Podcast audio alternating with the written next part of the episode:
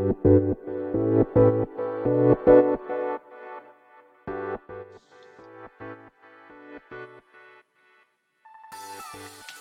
い、始まりました。本を読んでは独り言ラジオ。私、変な髪型をしたポンコツ薬剤師こと町田和俊でございます。はい、というわけでですね、今日も読んだんだか読んでいないんだか、積んだんだか積んでいないんだかといった本たちの中からですね、一冊紹介してゆるーりと語っていきたいと思います。はい。えー、私の本棚のですね、えー、積んどく中のちくまプリマー新書を1日1冊紹介する、えー、まあ、1週間。まあ、多分ですね、8日間になると思うんですけども。はい。6日目の今日は、なぜ人と人は支え合うのか障害から考える渡辺和文さんの、えー、本でございます。こちらはですね、2018年2月10日、初版第一釣り発行となっております。はい。では、まあ、いつものようにですね、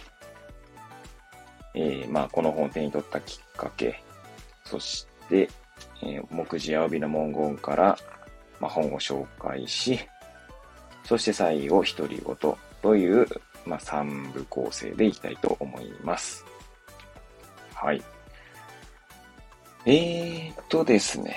まあ、この本を手に取ったきっかけはですけれども、まあ、なんとなくですよね。これもね、今いつも通りなんですけどね、私の。まあ、私が本を手に取るきっかけっていうのは完全にもう、まあ、フィーリングというかですね。でむしろなんかこれですね、タイトルだけで買ったんですよ。なぜ人と人は支え合うのか、みたいな。あ、そういえばなぜなんだろうな、ぐらいな感じで手に取ったんですけど、改めてですね、この副題ですね。副題にはですね、障害、障害者の障害ですね、から考えるってあるんですね。あ、そういう本だったんだと。今ですね、えー、こう、手に取って思っているところでございます。はい。なので、まあちょっとそんな感じなんですけどもこちら、ね、えー、まあなんでまあ私はそんなもんなので、実際手に取ってみたらですね、あ、こんな本だったんだ、みたいなことがね、ざらにあります。はい。まあ、図書館の本でも、えー、実際に買った本でもですね、まあ、そんな 感じですけども、まあ、それでいいなと思っていますので はい。まあ、なんていうんですかね、本ってこう、タイミングとかたまたまとかそういった偶然の出会いがですね、またその、まあ、楽しいなと思っていたりするんですね、個人的にはですね。はい。なので、まあその、リアルなものがそこにあるということが、まあ大切なのかなと思って本を買っております。はい。ということでですね、では、えー、目次の文言、帯の文言から、えー、本を紹介していきたいと思います。ではですね、まず表紙の帯の文言ですね。はい。えこんな夜更けにバナナかよ。から15年。渡辺和文最新刊。本当に障害者はいなくなった方がいいですか？改めて障害や福祉の意味を問い直す。とあります。そして背表紙側ですね、あの、バーコードがついている方の、まあ、帯の文言を紹介していきたいと思いますが、こちらは初めにから引用されております。障害者について考えることは、実は健常者について考えることであり、同時に自分自身について考えることでもあります。中略。そして障害のある人たちが生きやすい社会を作っていくことは、結局のところ誰の得になるのかという素朴な視点で、福祉という発想を根本から問い直してみたいと思っています。まあ、そんな福祉とか障害について考える本だっていうことだと思いますけどね。はい。ではですね、カバーですね。カバーの、またその背表紙側に書いてあるですね、えー、本書を紹介する文章を、えー、読み上げたいと思います。まあ、今の初めにの文章とほとんど同じですかね。はい。で、では読み上げます。障害者について考えることは、健常者について考えることであり、同時に自分自身について考えることでもある。2016年に相模原市で起きた障害者殺傷事件などを通して、人と社会、人と人のあり方を根底から見つめ直す。はい。まあ、そんな本でございます。いやー、2016年のね、えー、相模原市の障害者施設での、まあ、衝撃的な殺傷事件ということではですね、まあ、今なんとなく、えー、記憶が蘇ってきますけれどもね、はい。まあ、そんな、本ですけど、目次の前にまず、この本自体はですね、はい、えー、最後の後書きが終わるのが255ページということで、まあ、255ページの本が全部で5章ですかね。に、え、分かれております。はじめにと後書きがありますけども、はい。では、目次の文言を紹介していこうかと思いますが、まあ、見出しまで紹介すると結構時間がかかりそうなので、タイ、えー、っと、各章のタイトルですね、を紹介していきたいと思います。まあ、はじめにだけ見出し、まあ、4つ、いや、4つか。4つあるので、そこだけ読んでいこうかなと思いますね。じゃあ、はじめになんですが、驚くほど忘れっぽい私たち。生身の障害者とどう向き合うか。建前や綺麗事が充満した社会。なぜ障害者と会うと緊張するの？はい。A 第一章、障害者は本当にいなくなった方がいいか？第二章、支え合うことのリアリティ。第3章、障害者が生きやすい社会は誰の得か。第4章、障害と障害、表記問題の本質。ちなみに、障害と障害っていうのはですね、害の字が漢字か、ひらがなかとかっていうところですね。あとは、第5章、なぜ人と人は支え合うのか。はい。そんな目次の文言になっております。いやー、なんかこのはじめにのですね、一つですね、なぜ障害者と会うと緊張するの？なんですけれども、まあちょっと前にもね、あの、私の実体験を語ったかと思いますけども、まあ私もですね、息子が一応障害者なんですけれども、その障害者に会うっていうのは確かに緊張するというか、なんていうんですかね。なんて声をかけたらいいのかとか、あの、なんて声をかけたらいいのかの裏には、なんか、あの、何か語りかける言葉がですね、相手を傷つけないければいいなとか思ってしまうとか、それを聞いていいのだろうかとかですね。まあ、そんな風に思ってしまうっていうのがあるんじゃないかなとま。個人的にはですね、あくまでこれ私の感覚ではありますね。はい。でもまあ自分自身はですね、じゃあ息子のことに聞かれた時になんか別に嫌な思いするかっつうと、そんなことはないんですよね。だから、こっちが勝手に多分障害者だと。障害者はなんかこう触れられたくないものがあるんじゃないかとかって思ってしまっている節が、まあ無意識にですよ。あるのかもしれないですよね。でも、ちょっと引いてみると、まあ誰しもそういうとこあるはずなんですよ、別にそれって。あの、例えば触れられたくない過去があるとか。うん。って考えれば別に障害者じゃなくても同じはずなのになぜかこう緊張してしまうという言葉を慎重に選ぼうとしてしまう自分がいると。まあそんな、まあある種のなんかまあ、まあ、バイアスじゃねえか、なんか決めつけみたいのがあるんでしょうね。なんかね、自分の無意識なうちに。うん。なんでちょっとこの初めに言うとね、そこだけちょっと読んでみるとまたね、変わってくるかもしれないですよね。はい。ですね。はい。まあ、そんなことを思いました。では、独り言ですけれども、そうですね。なんかこれ、その先ほども言いましたけどね、えー、っと、津久井山ゆり園でしたか？はい。障害者はいなくなった方がいいと言って、まあ、えー、まあ、殺傷事件が起こったわけなんですけれども、まあ、それをですね、まあ、ね、考えると、じゃあ、うちの息子には生きている意味がないのかとかっていうね、問いにまあすぐ変換してしまうわけなんですけど、いやまあそんなことはないなと思うわけですし、まあどう捉えるかっていうのは結局その人がどう意味付けをするかって話なわけであって、まあでもそこそういうことを言ってしまうと、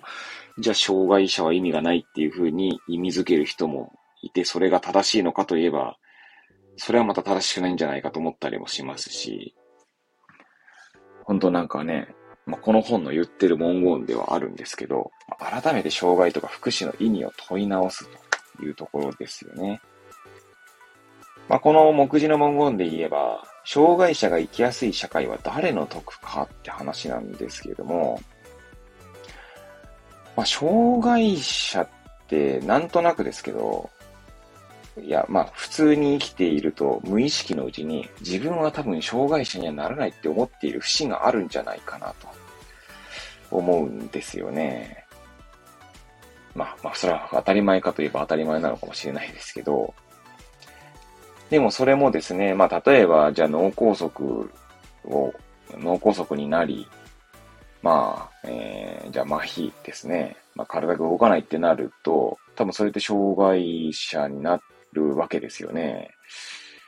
身体障害。まあもちろん認定されればって、で、障害者手帳をまあ交付されればって話なんでしょうけど、まあそういう意味では誰でもなり得るわけですよね。身体障害者にだって。まああるいはですね、その、まあ、発達障害とか、あの、学習障害だとか、あるいは、なんだ、ADHD だとか、まあ、アスペルガーだとか、まあ、そんなことを言い出すと、まあむしろ大人になってからですね、えー、まあ私はアスペルガーでしたみたいな、いうことをまあ公言する方がいらっしゃいますけれども、まあ、アスペルガーじゃないのか。まあ、なんだ、発達障害とかですね。まあ適応障害とかね、ありますよね。はい。適応障害と診断されました、みたいなことがありますけれども、まあ、それは、私ちょっとすみません。その、うんと、ちゃんと理解していないところがあるので、まあ、完全にその無知な自分のままで語りますけれども、まあ、障害者手帳とか多分ないんだと思うんですよね。はい。なんでそこ全然理解してません。私、我が子が身体障害一級の、まあ、ね、障害者手帳を持っているんですけれども、そこの仕組みを全然理解してないわけですね。ですね、とかって。なので、まあ、あの、完全に誤ったことを言ってるのを百も承知で語ってますけれども、まあ、なので本当は知らなきゃいけないんだろうなとも思いますが、はい。なんで、まあそう考えるとですね、まあ誰しもその障害の有無っていう意味ではですよ、障害者と健常者っていう分け方をすると、まあ誰もがみんな健常者だと思っているだけで、実は、まあ障害者にだったとこっていうこともあるかもしれないですよね。まあだからその障害をどこまで捉えるかとかっていう話になると思いますし、その障害者の意味するところを何にこう見出すかにもよるんだと思うんですけれども、でそれはもしかしたら世間一般の、なんて言うんでしょう、うん、もう決まりがあるのかもしれないんですけど、ただ言葉尻だけで遊んでしまうとっていうことですよね。うん。だから例えば発達障害とか適応障害の方も、まあ、障害者なんですっていうくくりにするのであれば、後からわかるってこともあるかもしれないですし、まあ、あるいはですね、新たなその障害の概念というものが、まあ、生まれてですね、えー、まあ、そうすると新しく、なんだろう、まあ、なんつうのか、その障害者として考えられるってこともあるわけですよね。まあ、それこそ発達障害じゃないな、えっ、ー、と、適応障害とか多分、あ私が少なくとも高校の時にそういった言葉はなかったと思いますし、まあ、ADHD とかもなかなかったかどうかはちょっとわかりませんが、あの、その当時はですね、そういった言葉を知らなかったっていう表現が正しいのかもしれないですね。じゃあまあもっと遡って100年前に ADHD っていう言葉があったかっていうと、そんな言葉は多分なかったんじゃないかなと思いますし、適応障害という言葉すらなかったんじゃないかなと思いますね。まあ、その病気しかり、そういう障害しかりだと思うんですけど、まあ、新しくですね、なんかこう、定義されるものっていうのが生まれてくることはあるんだと思うんですよね。なので、えー、まあ、私はちょっと、ポンと出てこないですけど、まあそういう新しく生まれた概念に、まあ、合致するかしないかみたいなことで言えばですね、で、それがまあ、例えば障害という言葉がつくのであれば、まあ、誰しも障害者になる可能性はあるんだろうなと思ったりするわけですね。で、何が言いたいかっていうと、まあ、障害者が、が生きやすい社会は誰の得かっていうと、まあ、やはり誰、誰のためでもあるんだと思うんですよね。そういう人、えー、誰もが障害者になる可能性があるという、まあ私の今言った適当に言った言葉が言葉から考えると、まあ誰もが生きやすい世の中を作るってことになるんだろうなってことですよね。まあ、ちな、ちなみに障害者が生きやすい社会は誰の得かという第3章のですね、最初の見出しの文言は、哀れみの福祉観ではなく、というふうに書いてありますね。まあ、あと次は、医学モデルと社会モデルという言葉もありますけれども、まあ、医学モデルと社会モデルの話は、確か医学モデル、まあ私のちょっと、まあ、適当な解釈かもしれませんが、まあ、じゃあ例えばその、まあ病気で考えると、医学モデル的な考え方は、あの、その病気を治すと。その、まあ、ある病気というか、ある疾患を、まあ、診断された方の、その病気とかそのまあ、症状ですね、を治すというか、まあ、強制するっていうところですよね。ですが、社会モデルっていうのは、その環境の方を変を変えていくってことですよね。まあ、それには、まあ、なんだ、ハード面で言えばね、バリアフリーにするとかっていうのもあるのかもしれないですし、まあ、あるいはそういった、まあ、何でもいいんですけど、ADHD だったら、こういった、まあ、ADHD っていうものがありますよっていうのをですね、まあ認知してもらうことで、で、そしてこういった方は、まあ、な、まあ、どんなことが苦手で、まあ、どんなことには得意ですよっていうのを認知させることでですね、えー、まあ、住みやすい世の中にするとかっていうことが、まあ、多分社会モデル的考えなんだと思いますけれども、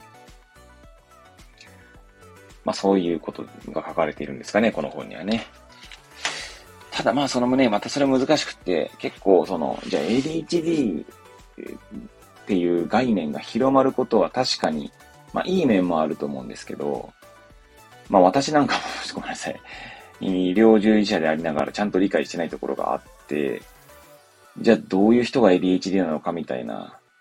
まあその特徴というんですか？っていうのを問われたときにちゃんと答えられませんとなったときにですね、なんか言葉だけがこう先行してしまうというか、なんつうんだろうな。なんか、えうん、あの、全容がつかめていないままに、こう、イメージだけで、イメージが先行してしまうってこともあるかもしれないですし、まあ、その慣れの果てがですね、この人 ADHD っぽいかもとか思ってしまうとかですね、勝手に、まあ別に診断されたわけでもないのに、まあもちろん診断されればいいかって話ではないんですけれども、まあそういう考えに至ってしまうってこともあったりするなぁとほんとむずいなって思ったりしますね。なんとなくね。はい。まあなんかそんなことをですね、目次の文言から考えてしまいましたというか、まあ日頃ですね。まあ自分がまだまだ全然理解不足だなと思っているので、まあ、こんなことを語ってみました。はい。まあいつものようにですね、お前何言ってんねんみたいな言葉をですね、まあ独り言として語っておりますけれども、まあ別にあくまで私がこう思ってましたよとか、こう感じましたよってだけの話ですので、はい。まあ、そんな私の言説はさておきですね。えー、まあ、なぜ人と人とは、あ、人と人は支え合うのかという本を今回は紹介させていただきましたけれども、えー、まあ、ご興味おありの方は、まあ、手に取っていただければと思います。はい。それでは、また次回お会いいたしましょう。ごきげんよう。